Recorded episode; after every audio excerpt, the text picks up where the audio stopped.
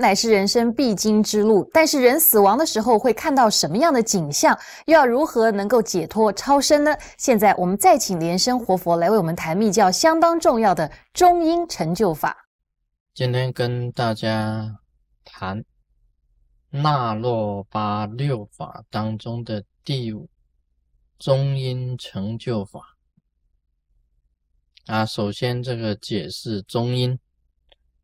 其实中阴啊，就是一般人讲的灵魂。那在佛教里面呢，就称为是啊，这个知识的那个识，识中阴灵魂。这个成就法，就是就，也就是等于灵魂的这个成就法。灵魂啊，是人死后，它才出现。在这个你有若身跟转世当中所出现的，就称为中阴。那这个成就法呢，就是要告诉你如何往生啊，这个清净的这个佛界。不要在六道里面呢，再继续轮回啊，这个很重要啊。不过一般来讲起来啊，你假如是修持宏光法有成就的，或者你已经在修行上有功力的，都不用经过中阴，也就是灵魂这一段已经没有了。那么你只要出现灵魂的。可以讲的是功力不够的，但是功力不够了，在这一段当中啊，还必须要有另外一种的救度方法啊，来拯救你。一般讲起来啊，这个人呐，在死亡的时候啊，这个真正的瑜伽士啊，密教行者，他要假如侍奉齐会啊。在你这个中阴刚刚出现的时候啊，马上就要指导你中阴如何走，也就是你的灵魂怎么样子出去，这一个叫做中阴救度。那么最重要的几点呢，我先跟大家讲，这个瑜伽密教的行者要告诉刚刚死的这个人。你要放弃一切，舍掉一切，这一点很重要。你要放弃一切，舍掉一切，你要把你的心呐安定下来，你的心呐要很专注的、很静的安定下来。这个第二点也很重要。舍了一切，你才能够定心，你心能够止啊！你要注意了，这个时候注意啊！第三点，心一定下来，你要显现你自身的光要出来，就是你平时在修行的那一种净光啊，要显现出来。你心不定，你不能舍一切，你的净光不会出现。所以这个法跟净光法有关系啊，跟净光成就。你平时修出净光啊，你这个时候你心一定啊，净光就出来了。净光一出现的时候啊，你在祈求，赶快了，这个宇宙意识的母净光赶快显现。因为你的子净光一出现了，母净光就跟着出来。这个时候，你只要把你的子净光啊进入母净光当中去安定，去住进去，在母净光之中，你仍然可以往生。那么这个出来啊，一定要从顶穴啊顶窍这个顶出来出去，就往生。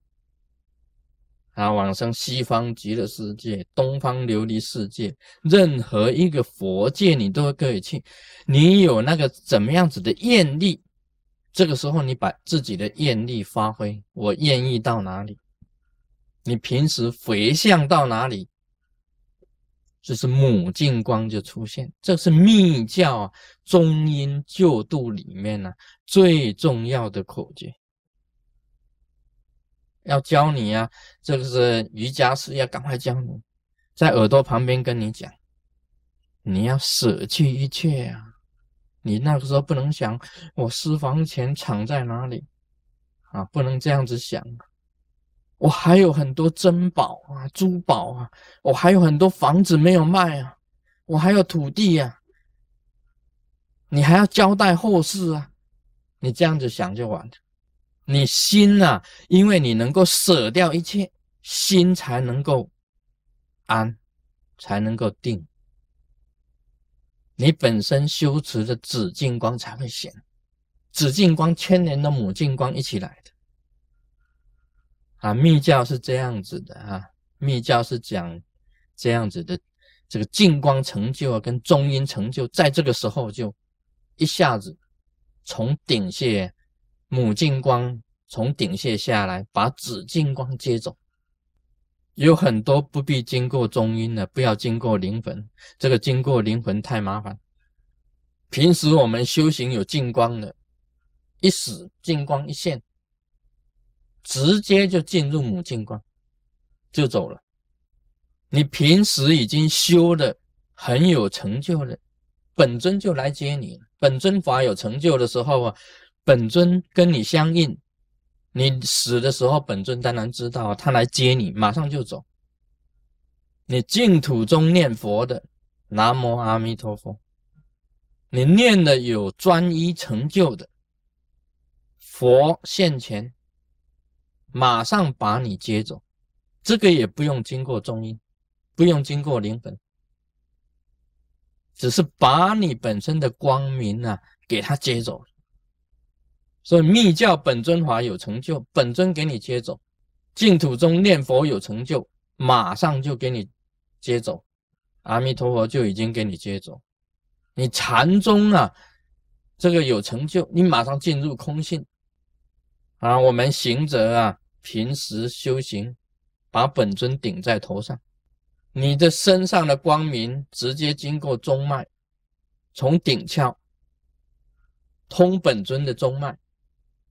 你就进入本尊了，你就寄生成佛。这个是修行的功力啊！这种功力一发出出来啊，在临终的时候啊是非常重要的，在临死的时候这一段是非常重要。所以临终只要里面呢，跟你讲一定要安心，要专一，一定要定。你心一安，光就显。心不安呢，光不会显现的。